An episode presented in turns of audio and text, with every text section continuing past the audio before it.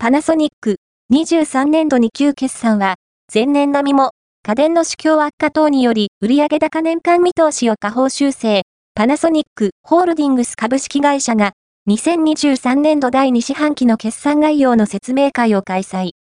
第2四半期の連結業績は前年並みとなったが、家電の市況悪化と、空室空調の環境の変化等に伴い、売上高、営業利益の年間業績見通しを下方修正した。